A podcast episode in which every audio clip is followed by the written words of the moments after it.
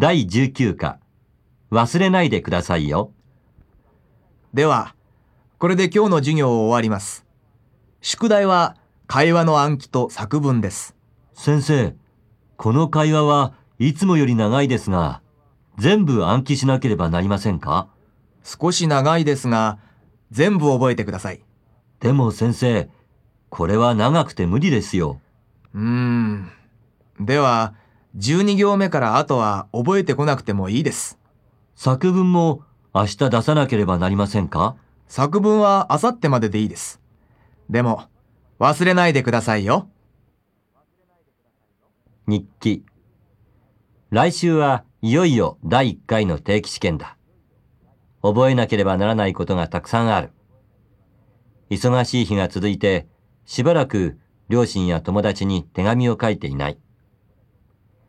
毎晩一人で遅くまで勉強している。よく国の家族や友達のことを思い出す。特にガールフレンドのことを思い出して、飛んで帰りたくなることもある。しかし、簡単に帰ることはできない。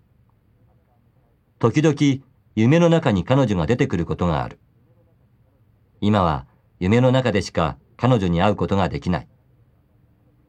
早く手紙を書きたいが、それも試験が終わってからだ。